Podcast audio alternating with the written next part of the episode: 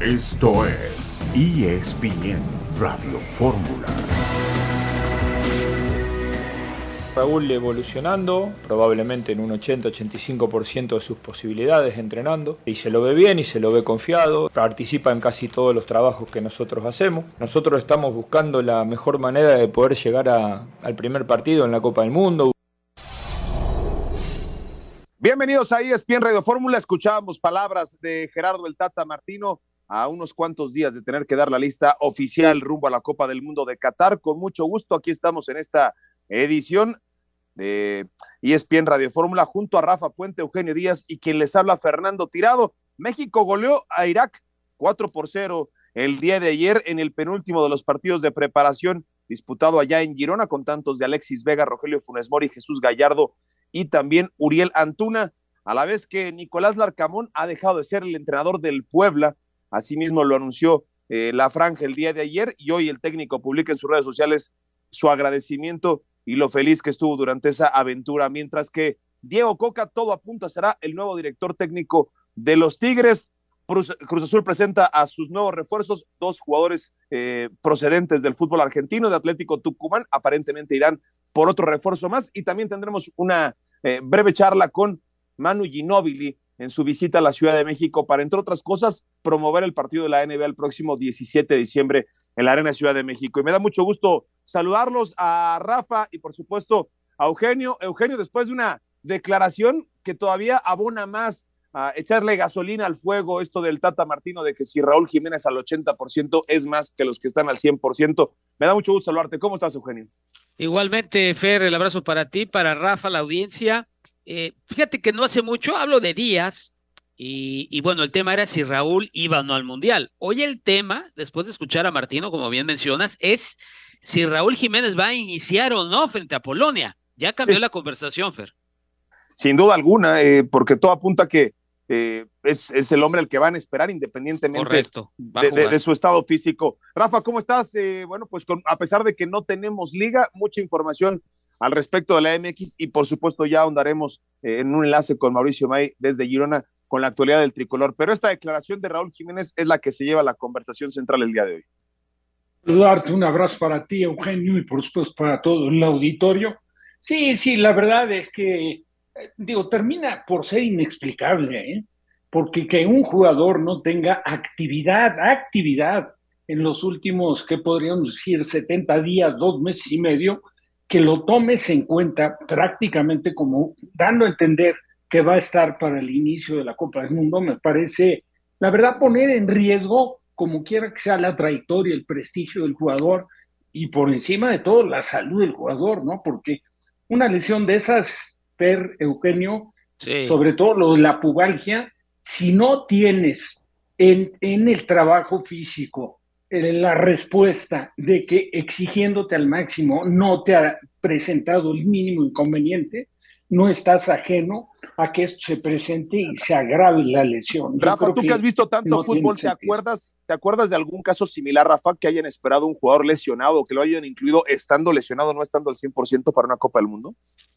Único que me acuerdo, y seguramente lo van a recordar tú y Eugenio, también toda la gente que nos escucha, ¿Te acuerdas la final de Brasil que pierde contra Francia? Que Cristiano, digo que Ronaldo. Ronaldo. Eh, Ronaldo no estaba en condiciones para jugar y terminaron, si mal no recuerdo, poniéndolo y la verdad, pues en el pecado llevaron la penitencia y se coronó, Cierto. se coronó el conjunto de Francia. Varesi, ¿te acuerdas lo, que lo operaron? Lo de Varesi, claro, Varesi tuvo no, tuvo una intervención quirúrgica después del primer partido. Correcto. Le, hicieron una artroscopía de menisco y reapareció en la final. Lo platicamos, si les parece, al regresar de la pausa, porque este tema da, da para mucho más de esos futbolistas. A mí me llama la atención, convocados lesionados a la Copa del Mundo, ese club, créanmelo, es exclusivo. No han sido muchos en la historia. Ya regresamos a ESPN Radio Fórmula.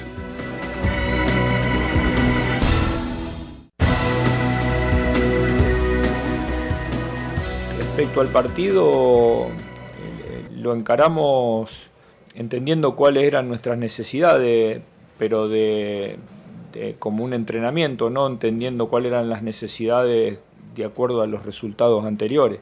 Nadie se mueve por los últimos resultados, estamos este, de cara a una Copa del Mundo y no planificamos un partido pensando que ganarle a Irak van a solucionar todos los, los, problemas y todo lo que se puede hablar afuera. Raúl evolucionando, yo hablé ayer, ustedes no habían visto el entrenamiento, después tuvieron posibilidad de ver el entrenamiento y lo vieron entrenar.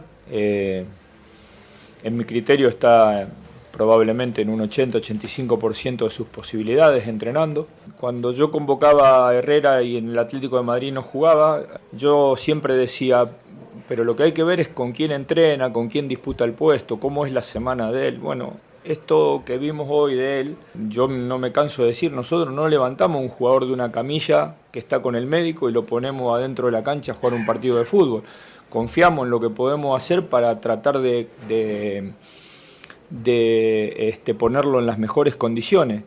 Después, ¿eso es más importante que el ritmo futbolístico? Yo creo que sí, sobre todo para los jugadores que tienen tanta técnica individual y no necesitan tantos partidos para recuperar esa técnica.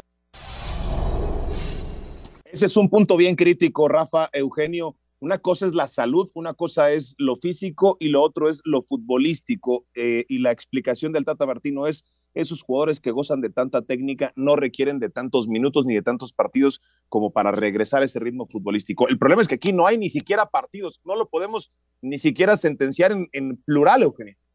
Sí, sí, de acuerdo contigo. Muy respetable, ¿no? La opinión de, del señor Martino, que, que es una persona que definitivamente sabe, sabe bastante, bastante de esto, pero eh, más allá de esta situación de que no juega eh, Raúl, ah, porque hablando específicamente de Raúl, podemos hablar también de HH, ¿no? Que es otro tema, ¿no? Que, que, también viene de algunas lesiones y que está en una muy mala forma eh, física, pero lo de Raúl va más allá. él, tiene un problema de una fractura de cráneo.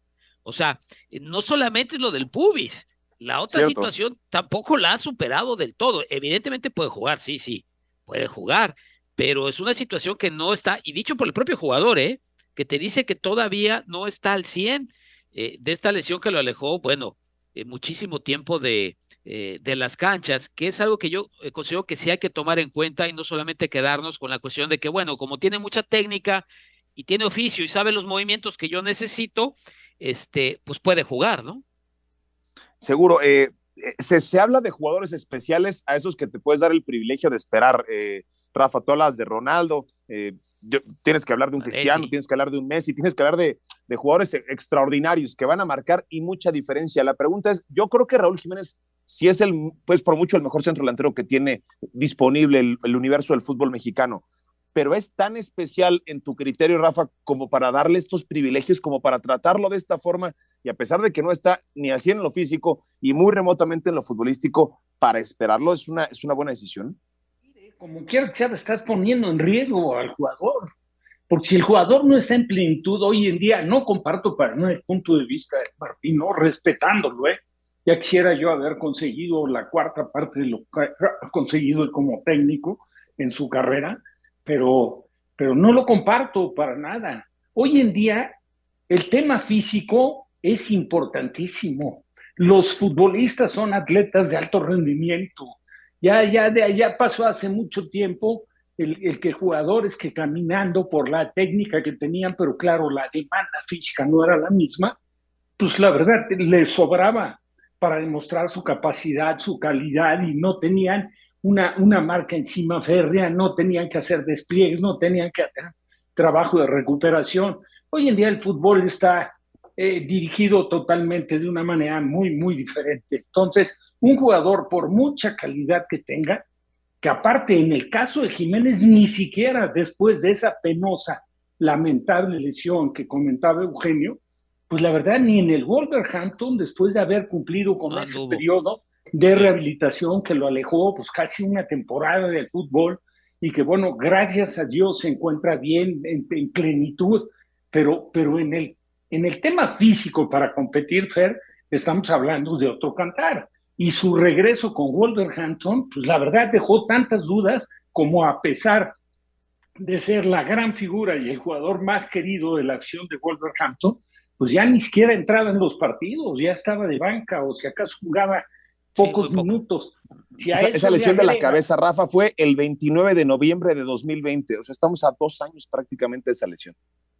Vino el periodo de que si alguien lo quería capitalizar por encima de la selección mexicana del Wolverhampton, porque era, era un jugador que estaba, pues la verdad, en el, en el gusto de muchos clubes, estaba en la vitrina de los grandes clubes de Europa. Eh, se, se llegaron a mencionar dos o tres, y sabes qué, por más que hicieron y que lo protegieron y que lo llevaron con calma, no lograron conseguir la recuperación del jugador para que fuera el jugador competitivo que era hasta antes de esa lesión. Seguro. Entonces ahora esta situación, nada más porque es el Mundial, pues me parece, digo, no me parece correcto, me parece de riesgo para el jugador y me parece injusto para otro jugador que a lo mejor está demostrando no con el nivel de, si quieres, de que, que tenía Jiménez antes de la lesión, pero que ha demostrado que sí tiene tamaños como para estar representando a México en una Copa del Mundo y buen momento físico y futbolístico. Sí, porque además, eh, pues todavía atenta más contra estas, eh, digamos, declaraciones un tanto contrariadas de, el Tata Martino sobre un jugador que mete muchos goles en pocos minutos en, relación al Santi Jiménez, el momento que atraviesa eh, Henry Martín y por supuesto pues eh, la polémica que hay alrededor, siendo de su misma nacionalidad el caso de Rogelio Funes Mori y bueno, pues la, la, teoría alrededor de Raúl Jiménez que pudiese responder en temas comerciales, ¿no? Porque uno abre las redes sociales y es de lo que sale. Pues ese es el con el que han vendido todos los patrocinadores sus marcas rumbo a la Copa del Mundo. Eh, y, la verdad es que tampoco hay suficientes argumentos como para negar esas versiones o como para sepultar esas versiones. Eugenio, lo que viste el día de ayer, ¿qué tanto crees que se pueda parecer a lo que veremos contra Polonia? Pues ojalá que no mucho, porque de hecho no es mucho parámetro. Yo me imagino que Rafa está de acuerdo conmigo que el nivel eh, de Irak era como para hacer un partido a puerta cerrada, con todo el respeto, ¿eh? O sea, está bien, es Irak, eh, en España, una especie de mini pretemporada, últimos partidos, ese partido era para puerta cerrada, porque le pones televisión y pues nos damos cuenta del ínfimo nivel del rival. Sí, los técnicos checan gestos técnicos, eh, le dan minuto a algunos jugadores que tengan todavía quizá alguna, alguna duda, eh, un poco eh, el funcionamiento, pero cuando enfrentas a un rival con todo respeto tan limitado, el despeje que le dejan a Gallardo Eugenio es, un regalo, ¿no? es ridículo, la verdad, es ridículo. Sí, es de ligas amateurs. Tienes, casi, casi amateur, tienes que jugar, sí, pero este partido era puerta cerrada, claro. Se hace con televisión porque ese es parte de él del gigantesco negocio que significa la selección mexicana de fútbol. Yo repito, los técnicos sacarán algo, eh, no creo que muchos, salvo lo que acabo de mencionar, en un juego contra un rival que, que no te exige, que no te obliga, que no te aprieta, que te regala espacios, pues ¿qué tanto puedes sacar de ahí? Rafa, ¿tú, tú sacas alguna conclusión? ¿Se, se puede llegar a, a, algo después de lo que viste contra, contra Irak? El Tata como que quiso jugar al, al, misterio diciendo que no lo que íbamos a ver contra Irak iba a ser la alineación, ni los movimientos, ni, ni lo que sería contra Polonia. Lo vio tan claro que en su declaración dijo, bueno, fue, fue contemplado como un partido de entrenamiento, como si hiciera un interescuadras. Y coincido con el comentario de Eugenio por respeto a todo lo que es la afición, a los seguidores de la selección, a que estén pendientes a través de la televisión, a los que han hecho el viaje, a los que asistieron en el estadio. ¿Sabes qué? Es, debe, debe sentirse mal el organizador de haber cobrado un boleto cuando México, la verdad, enfrentó a un equipo amateur. Ahora, ¿qué, qué, qué, ¿qué cosa positiva pudo haber sacado? Recuperar un poco de la, de la confianza perdida. Me, me parece que México, si algo, ha pegado un poco a lo que es la inconsistencia característica del fútbol mexicano. Yo nunca dejo de repetir eso. Pero pues la verdad es que la selección había estado en términos generales por debajo siempre del nivel que sabemos que tiene la selección. Ahora, si tu nivel aparece frente a un rival como el que tuviste contra Irak, pues, no, lo puedes tomar en cuenta porque muy poco te sirve. O sea, el, para poder calificar la actuación de un equipo, creo que sí corresponde ver las características, las condiciones y la oposición que puso el rival. Eugenio, eh, después de lo que declaró el Tata Martino, eh, después de la forma en la que apoya de manera inexplicable a, a Funes Mori, lo que ha dicho sobre Raúl Jiménez después del partido, ¿es básicamente el, adiós de, Santi Jiménez de la posibilidad de estar en la Copa del Mundo? ¿O por qué no llevar a cuatro delanteros? Es otra cosa que, que muchos nos preguntamos, ¿no? Claro, no, yo también, pero el técnico fue el que, que puso la vara en ese nivel. Él dijo, voy a llevar a tres porque no requiero más de tres, y por eso eliminamos a Jiménez, que por cierto hoy ya, ya jugó con el, con el Feyenoord. Estuvo cerca de hacer gol. Es correcto, y entró, entró de cambio, jugó media hora, eh, él suele ser eh, el sustituto de Danilo, un brasileño, y bueno, pues entró por Danilo, Danilo al minuto 59, y, y, y bueno, comento esto porque bueno, el muchacho de cualquier manera eh, le queda un partido, que es el 13 de este mes, y después irá a la convocatoria. Ahora, me, ahorita que me preguntas esto, me suena tan raro, ya escuché por ahí que los jugadores que no van ya lo saben. ¿Ah, sí? Eh, Fer, que ya lo saben, entonces... Él, dijo, o, dijeron que sabían las posibilidades, ¿no? O sea, como que les presentaron un, panorama, claro, tú tienes 70%, tú, tú tienes 50% y así. Entonces, pues si, si este muchacho está haciendo goles, está jugando, y seguramente tendrá minutos contra el Excelsior en unos días, y, y si ya sabe que él no va, pues de todas maneras va a ir a España, es la pregunta, ¿no? Sí, Porque si estoy contigo, me parece que más claro ni el agua. Sí, no, no hace mucho sentido la declaración. Un comentario, Fer. Sí, si, si quieres lo, lo, platicamos después de la pausa, Rafa, se nos viene el tiempo y también platicaremos con Mauricio y Maya ya desde, desde Girón.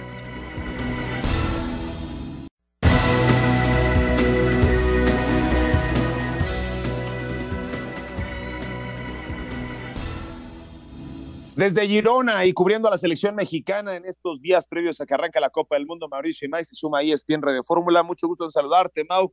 Gracias por esta conexión. Y yo lo que te quiero preguntar después de que aquí hemos eh, analizado ampliamente cómo pudiera pensar el Tata Martino, cuáles serían las racionales para esto que declara en relación a Raúl Jiménez. Y, yo solamente te quiero preguntar antes de hacer la palabra a Rafa y a Eugenio, es cómo toma el grupo todas estas declaraciones? ¿Cómo toma el grupo la posibilidad de esperar a un jugador que no está al 100%? Eh, ¿Cómo toma el grupo también el hecho de que aparentemente Santi Jiménez queda descartado? Porque esa es la línea narrativa número uno acá en México, es de lo que más se está hablando en este momento. Hola Fer, ¿cómo están? Buenas tardes para ustedes. Eh, fuerte abrazo para todos desde Girona, a donde sigue bajando la, la temperatura considerablemente.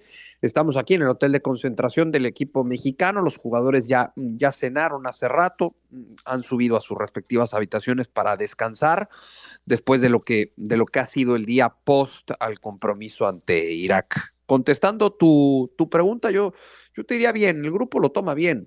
E, el grupo entienda a la perfección que el delantero número uno para Gerardo Martino y el delantero número uno a lo largo de todo este ciclo mundialista fue Raúl Alonso Jiménez.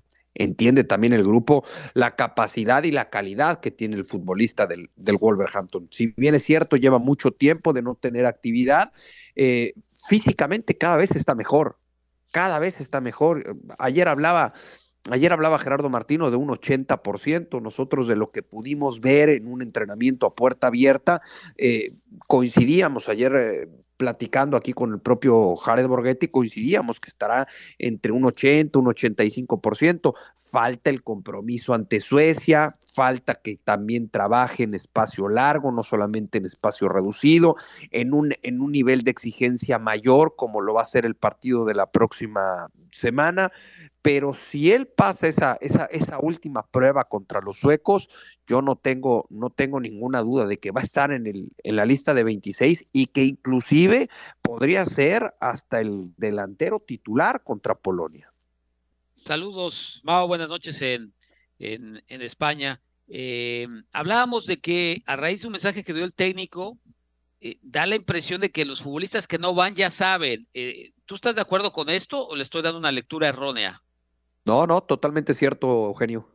Abrazo fuerte. Abrazo, abrazo. Entonces ya saben que no van y sin embargo se van a presentar el lunes o el día que el día que les toque, aunque ya no les estén o, cómo está el asunto porque no entiendo. Para empezar, para empezar, aquí hay dos que, que no estarán en esa lista de 26 ya, ¿no? Como es el caso de Eric Sánchez y de Jesús Angulo. El eh, tercero era Jesús Manuel Corona, que nunca llegó. Ese es, ese es otra baja, ¿no? Haciendo las cuentas de la, de, la lista como, como tal, que eran cinco los sacrificados. Faltarían otros dos el caso de Diego Laines y de Raúl Alonso eh, y de Santi Jiménez, que ellos todavía no llegan. Eh, no, yo, yo soy de los que pienso que, que, Orbelín tiene una probabilidad muy alta de estar en, la Copa del Mundo. Diego Laines pelea un lugar con, eh, con el Piojo Alvarado y Santiago Jiménez a la espera de lo que pase con, con Raúl, ¿no? Y, y, quiero pensar, quiero pensar, porque ayer fue muy claro en ese sentido Gerardo Martino, que él, que él habló con todos los futbolistas y les planteó el panorama individual a cada uno de ellos, las posibilidades que tenía cada uno de estar en la Copa del Mundo más allá de hacer el viaje a, a Girona. Y que todos le dijeron, sí, adelante, estamos conscientes de ello y queremos estar en, Girona. Porque evidentemente el futbolista nunca sabe lo que puede llegar a pasar, ¿no? Hace cuatro años, hace cuatro años Eric Gutiérrez estaba a punto de agarrar un avión para irse a su casa y estar en el nacimiento de su hijo porque había sido el sacrificado por Juan Carlos Osorio. Y a escasas 30 horas del partido ante Alemania, Diego Reyes causa baja por lesión y tuvo que ser eh, eh, Eric Gutiérrez registrado para estar con la selección mexicana en, la Copa del Mundo. Me imagino e, que con esa idea vendrá Santiago Jiménez, me imagino que el propio Diego Laines también vendrá con la ilusión de pues intentar ganar algo en el muy poco tiempo que tendrá y, bueno, pues a ver qué pasa, ¿no? El martes que dé la lista Gerardo Martino. Me llama mucho la atención que la mayoría de las selecciones ya ha entregado su lista y la selección mexicana, al parecer, será la última, ¿no? En hacerlo. Sí, ayer también lo hacía Estados Unidos. A mí me llama la atención la declaración de, de Martino diciendo que él es prácticamente quien detectó y quien le dio el voto de confianza a Santi Jiménez. Regularmente quien detecta esos talentos, pues es por el primero por el que apuestas. Eh, por eso a mí no deja de, sorprenderme. Rafa, no sé si, si le quieras preguntar algo a Mau, adelante. Siempre con, con gran afecto, Mau, a ti, a Borget, si anda por ahí. Y, bueno, te comento, hago un comentario que me parece que tendría cabida perfectamente para que un hombre como Santi Jiménez, se ha ganado una convocatoria, que está bajo la interrogante de cómo estará en sus condiciones normales, el que todos sabemos que de estar bien es el titular, que es Raúl. En el, en el aumento de plazas para la Copa del Mundo, dime en qué, en qué le iba a alterar al Tata tener a cuatro delanteros, entendiendo que le tiene toda la fe, la esperanza y ojalá se recupere Raúl. Pero para no dejar fuera a un jugador que le costó ganarse un puesto de titular en Cruz Azul que fue tratado, bajo mi punto de vista, de una manera un tanto injusta, severa, por parte de Reynoso, el técnico peruano anterior de, Cruz Azul, siendo el jugador mexicano que quizás en un año mostró mayores progresos, se hizo titular en Cruz Azul, marcaba la pauta como el líder de goleo en el torneo, lo piden para irse fuera, apuesta por ir al fútbol de Europa y se, está, se ha ganado el respeto también en Europa. No de un titular indiscutible, porque todos sabemos de la calidad que tiene Danilo, pero bueno, ahí está, ahí está convirtiendo goles, haciendo movimientos muy interesantes, muy fortalecido, muy, muy buena talla física. Entonces, si tú tienes la opción de tener un aumento en tu lista definitiva para, para, para completar la lista para el Mundial, yo creo que es absurdo y es injusto que lo dejen fuera. Te saludo con mucho gusto, Rafa, con, con el mismo afecto. Eh, se lo pregunté tal cual a, Gerardo Martino y la explicación del técnico de la selección nacional es, eh, voy a llevar a tres, a tres delanteros porque es la única eh, posición que me juegan esos tres jugadores, esos tres futbolistas, ¿no? El caso de Raúl Jiménez, de Henry Martín y de Rogelio Funes Mori. Los tres son centros delanteros, son nueve nominales. Y a eso le puedo sumar la posibilidad de que el Piojo Alvarado juegue de falso 9, de que Henry Martín juegue de falso 9 eh, y, de que el propio Chucky Lozano pueda cumplir la misma función. Así que él, él piensa que a esos tres centros delanteros le puede sumar a otros tres futbolistas que podrían cumplir con funciones eh, similares y por eso decide sacrificar al cuarto delantero. Esa fue la explicación de Gerardo Martín. No, no hay una sensación. Rápidamente, Fer, nada más una cosa. y, qué explicación le da lo de Araujo? Lo de, de jugar, de ponerlo como lateral por derecha. mexicano y pone a Araujo como lateral, que la verdad no domina la posición. No, no, no, y, fue así de claro, ¿eh? eh Gerardo Martino. Eh, hablaba ayer del desconocimiento de la, de la posición que tiene Néstor Araujo, esa posición de lateral eh, por derecha. lo que explicaba Gerardo Martino es, bueno, primero entender que lo de ayer era un partido más práctica que partido y dijo, no quiero faltarle al respeto a la, selección rival, pero así lo, así lo entendíamos nosotros. Y buscaba ese famoso lateral marcador, ¿no? Que tan de moda se ha puesto y que ese término lo, lo utilizó tanto el técnico de la selección anterior, Juan Carlos Osorio.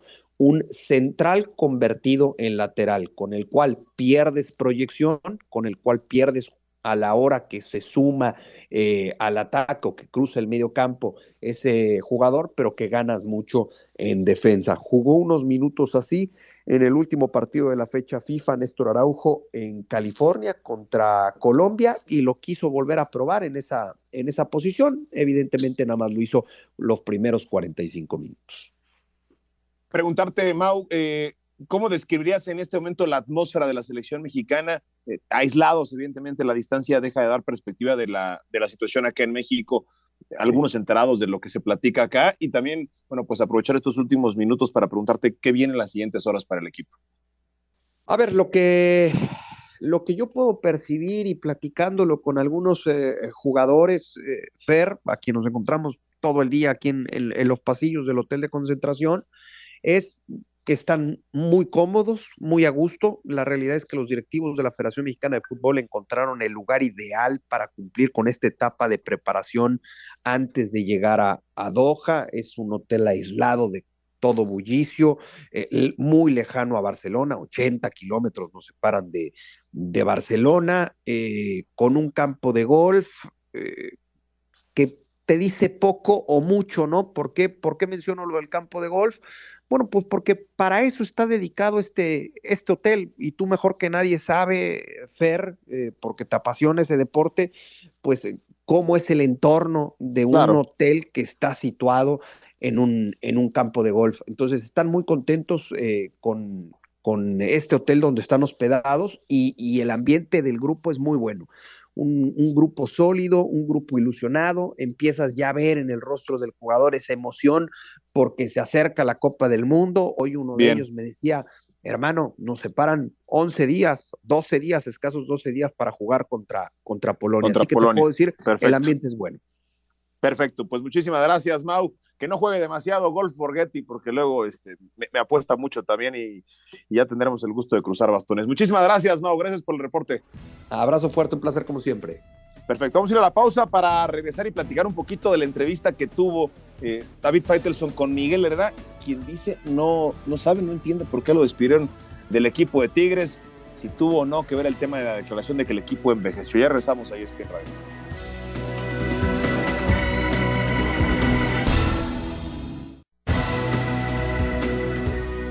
Pues, la primera pregunta mía sería, ¿qué pasó?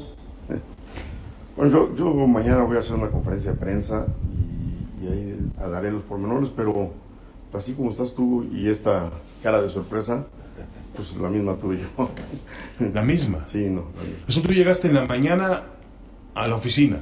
No, no, no, en casa de Mauricio. Ah, en, casa de Mauricio. Y, me, me dijeron que iba a continuar. ¿Y te dio la razón? No, pues muy ambigua porque la verdad los resultados no, no, daban para ti, pero bueno. Pues. Pero vi los números que tenías tú y eran números que no parecían todavía un termómetro para poder eh, echar un técnico. Si tú comparas el año y medio de este, de este proceso con Tigres, con todos los equipos, solamente hay dos equipos que mantuvimos al mismo técnico año y medio y soy el único técnico que tiene el 60% de los puntos ganados pues hubiera tenido que más puntos había sacado un porcentaje, pero bueno, el fútbol es así, ya mañana yo haré una explicación de lo que creo que pudo haber pasado, pero para que todos vean, no es mi versión de lo que pasó, eh, yo estaba triste, consternado, pero, pero bueno, haga lo que sigue, ¿no? Miguel, había una declaración tuya terminando el torneo en la que tú dices que hay que renovar al plantel. Se ha vuelto viejo el plantel y me toca a mí renovarlo. No, no, yo, yo, yo sí, sí, sí dije viejo y ahí me equivoqué. Más, más, dije un plantel maduro y que hay que renovar. Y, dije, me puede tocar a mí, y si la decía que no soy yo, el que venga, pues lo tiene que hacer. Alguien lo va a tener que hacer, porque el fútbol es así y, va a haber una innovación. Y nosotros íbamos paulatinamente trayendo gente cada vez más joven. Angulo con 23 años, Córdoba con 23 años, buscando ya y innovando ese... ese, ¿Pero ese pudo haber sido un motivo? No. Eh, a lo mejor, obviamente molesta sí, y yo lo dije, y lo primero que salí fue disculparme con los muchachos.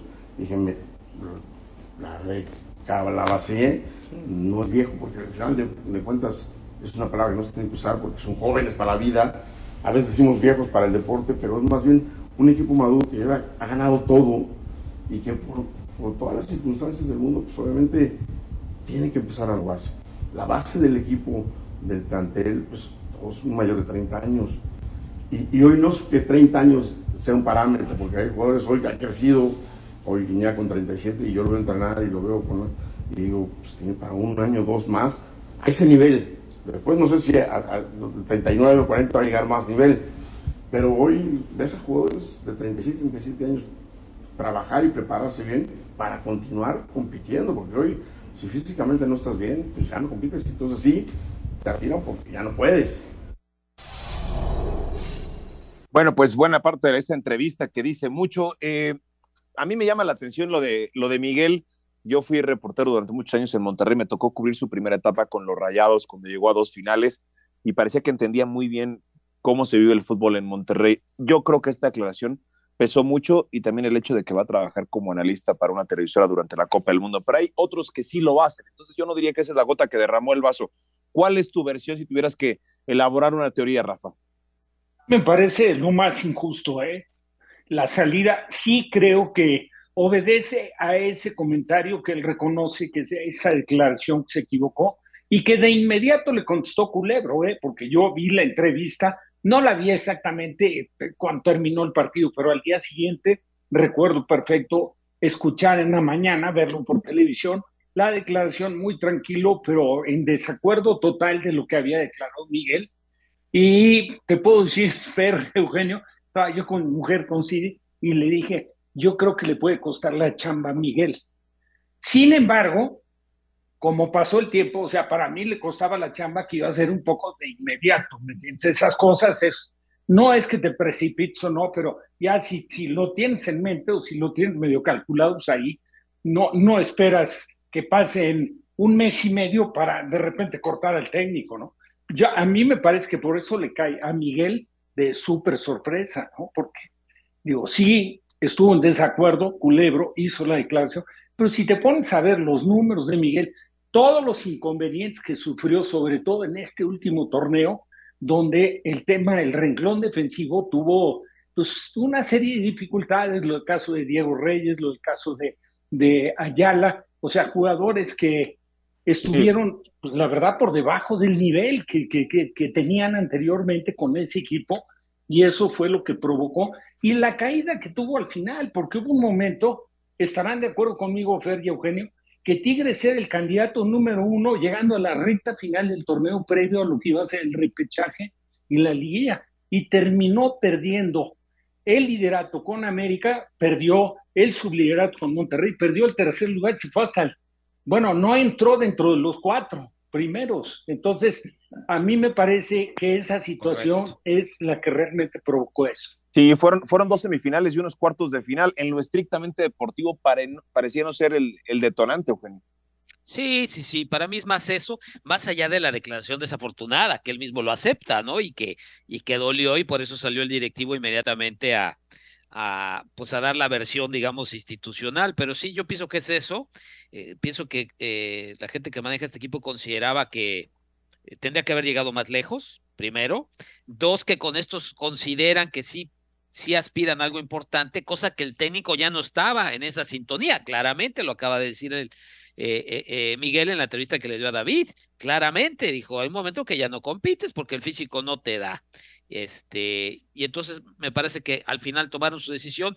No sé si Culebro, sino más bien los jefes de él, y decir, mira, ahí muere, este no es el perfil que estamos buscando y búscate otro. Así lo veo yo. Por eso la, la decisión se tardó un poco. Yo creo que sí analizaron varios aspectos y, y llegaron a, a, decidir que finalmente cambiarían de entrenador. ¿no? Sí, también hubo polémica en Monterrey porque el otro que va a trabajar como, sí, como analista durante el Mundial es Guiñac, pero lo va a hacer desde su casa, sí va a estar en la pretemporada con el equipo de Tigres. Eh, se suma también acá Radio Fórmula porque ayer de inmediato se empiezan a barajar nombres y cuando sale el Arcamón de Puebla, muchos apuntan a que va a ser eh, el Arcamón el próximo entrenador del conjunto felino. También se hablaba de Gallardo, a mí me parece algo eh, un tanto remoto. Ah, eh, algunos, algunos otros nombres, Diego Coca, por supuesto, en esa baraja. John Sutcliffe se suma a ESPN Radio Fórmula, mi querido John, porque tú tienes una, una versión muy fuerte de que ya hay nuevo técnico elegido para el equipo de Tigres. ¿Cómo estás, John? Sí, hola, Fer, Eugenio, Rafa, les mando un abrazo. Eh, te puedo confirmar, les puedo confirmar que Diego Coca es el nuevo técnico de Tigres.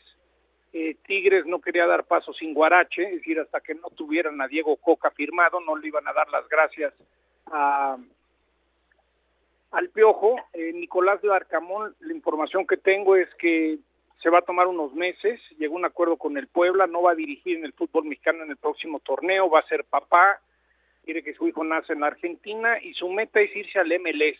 Es decir, si a él le surge en febrero, marzo dirigir en la MLS, esa es su meta pero ayer en la noche, por un par de fuentes, les puedo adelantar, Diego Coca, confirmado, es el nuevo técnico de Tigres. La directiva estará esperando que acabe la participación de la femenil para hacer el anuncio oficial. Pero Diego Coca no se va a Europa, mi Rafa, se va a la Sultana del Norte. Estoy de acuerdo. Y aparte, bueno, te, te puedo decir que más caro que cualquier otro, ¿eh? No que el muñeco Gallardo, por supuesto, pero que de todos los demás, del Arcamón y cualquiera que le pudieran haber echado un lente aquí en México, me atrevería a decir hasta un regreso de Tuca, Diego Coca, en, cuestión de contrato, yo creo que por encima de cualquiera, ¿eh? Porque ¿Más que el Piojo, Rafa? los dos títulos. Sí, yo creo que sí. Sí, porque llega con los dos últimos títulos que los consiguió de manera inesperada. O sea, ¿quién, quién pronosticaba que Coca primero iba a ser campeón con Atlas y que luego iba a repetir. Pues la verdad, nadie. No, no, la verdad es que no, no lo veíamos venir. Entonces, John, ¿también Coca sale de Atlas ya sabiendo que va a ir a Tigres? Es decir, ¿esto ya estaba cocinado desde antes o, ahí me estoy adelantando? No, yo creo que hubo una serie de negociaciones, muchas veces hay contratos, seguramente Grupo Orlegui tenía algo que ver con él todavía de su contrato.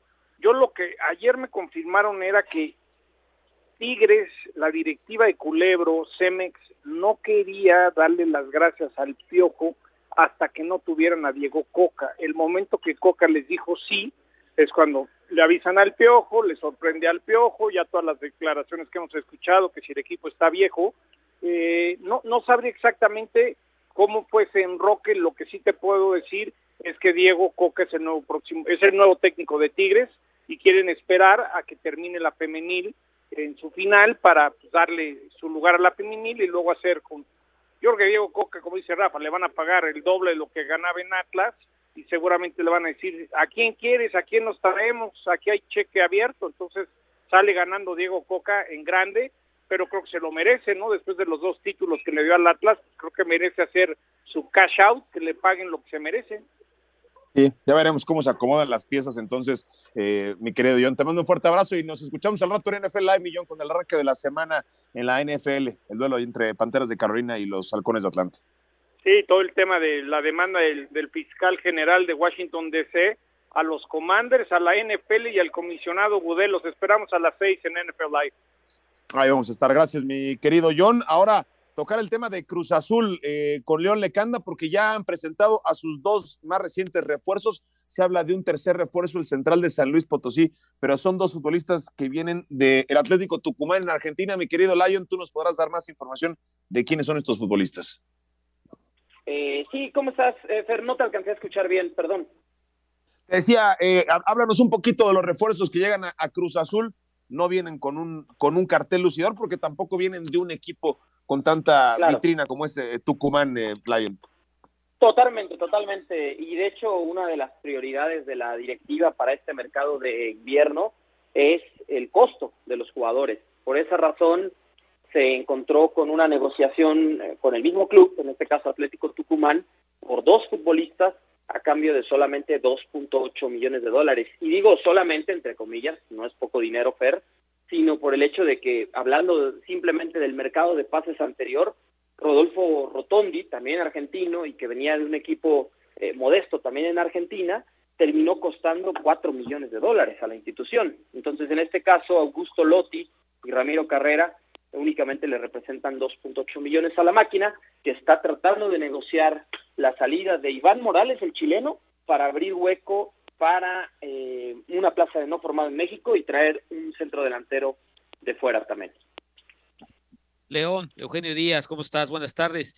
Eh, este equipo de Cruz Azul, digo, salvedad de ver si estos chavos de Tucumán, ver qué nivel en realidad eh, tienen y cómo encajan, no parecería ser un contendiente al título, con todo respeto. Me parece que todavía le falta al equipo, o sea, definitivamente Eugenio te mando un fuerte abrazo. Me queda claro que el equipo cementero todavía necesita algunas plazas o huecos que cubrir, o sea, en este sentido, un centro delantero que sea killer, ¿no? Porque es verdad, Gonzalo Carneiro tuvo una buena actuación, Michael Estrada de repente también, pero no parece ninguno que vaya a ser pues ese nueve matón de área, ¿no? O en lo que se estaba convirtiendo en algún momento Santi Jiménez en el inicio del torneo anterior. Y en el caso de la media cancha, yo sí tengo expectativas sobre Ramiro Carrera, ¿no? O sea, si se va a ganar la titularidad y si Potro Gutiérrez va a regresar como un sistema de 4-3-3, teniendo a Eric Lira como único recuperador nato, rodeado de Charlie Rodríguez y el propio Ramiro Carrera, con tres en ataque, que podría ser eh, si es que no llega al centro delantero del que estamos haciendo referencia, pues bueno, Gonzalo Carneiro, escoltado por Uriel Antuna y Rodolfo Rotondi, ¿no? Fuera de eso, creo yo que donde más problemas puede existir en la máquina sigue siendo en el sector defensivo, ¿no? Por ahí eh, se han ido jugadores, ¿no? Como Alejandro Mayorga, que a lo mejor no sobraba en el equipo, muchas lesiones, ¿no? Pero de repente sigo pensando que en defensa está complicada la situación y ojo, ¿no? Porque el cachorro Guerrero, Rafael Guerrero, un canterano que se ganó la titularidad con Raúl Gutiérrez, por ahora inicia la pretemporada en rehabilitación de esa lesión de ligamento en el tobillo que lo marginó gran parte de la liguilla. Oye, León, te quería preguntar porque veía tu reporte en Fútbol Picante y también la nota en nuestro portal, eh, si esta versión de que el Conejo Pérez ya, ya tiene las funciones, pero falta la designación oficial del nuevo director deportivo de la máquina. Sí, tampoco sorprende, ¿no? De repente Cruz Azul es así, o sea, en ese sentido, un club que no comunica las cosas, eh, pues, no sé, ¿no? Cuál sea la razón, pero por ejemplo, cuando salió Jaime Ordiales, nunca hubo una comunicación formal de que Carlos López de Silanes se quedaba como director deportivo en funciones, o al menos como interino, Tampoco se ha comunicado su salida, si bien ya no trabaja más en la institución. Y tampoco se ha dicho nada sobre Óscar el Conejo Pérez. Lo que sí podemos confirmarles, lo decíamos más temprano, Fer, en fútbol picante, es el hecho de que el Conejo será nombrado director deportivo, ahí sí es lo que me han contado el día de hoy, una vez que finalice su actividad como analista de una cadena estadounidense durante la Copa del Mundo de Qatar. Cuando regrese, ya van a decir Conejo Pérez es el nuevo director deportivo, pero ya en funciones, propiamente en este mercado de pases, lo de Ramiro Carrera y Augusto Lotti lo arregló el Conejo Pérez junto a Toño Reynoso, un hombre de toda la confianza de, del ingeniero Víctor Velázquez, y también Raúl Gutiérrez. Entonces estos cuatro eh, elementos son los que están tomando decisiones. El ingeniero Velázquez. Porque se había hablado también de Luis Miguel, ¿no? De, Luis, Miguel era un candidato, ¿no, León? Y lo sigue siendo, porque todavía no se ocupa la plaza de presidente ejecutivo. Si recuerdas, mi querido Fer, cuando estaba Álvaro Dávila, era el presidente ejecutivo, y tenía como director deportivo a un hombre de toda su confianza, Héctor Lara. Después regresa por ahí, ¿no? Este Jaime Ordiales, y, y, entonces, bueno, se quedó Jaime Ordiales como el director deportivo, ¿no? Para el segundo semestre del año pasado, pero no se nombró otro presidente ejecutivo con la salida de Álvaro Dávila y sus colaboradores. Ese, esa vacante como tal, pues ahí está, y teóricamente era el tándem, ¿no? El combo. Luis Miguel Salvador, presidente ejecutivo, más Oscar Pérez, director deportivo, pero por el momento no está claro todavía si Salvador o alguien más va a ocupar esa posición. Sí, las, las formas en Cruz Azul son, son especiales, son raras, mi querido Lion. Te mando un fuerte abrazo, gracias, Lion. Gracias. Fer. Que tengan un gran fin de semana. Estaremos atentos con eso que ocurre ahí en Cruz Azul. Y antes de, despedirnos, nos queda un minutito, Rafa. ¿Qué destacas si es que tuviste la oportunidad de ver el partido de ida entre Celaya y Atlante? Se va 0 por 0, todo se define el sábado allá en Celaya.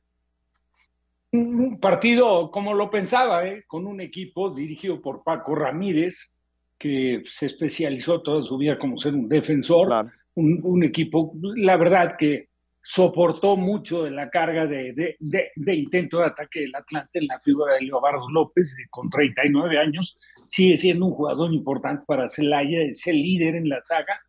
Y la verdad es que Atlante, aunque lo intentó, fue dominador del partido, tuvo sus mejores acciones en la parte final del encuentro y lamentablemente para ambos equipos una decisión que me pareció de lo más exagerada.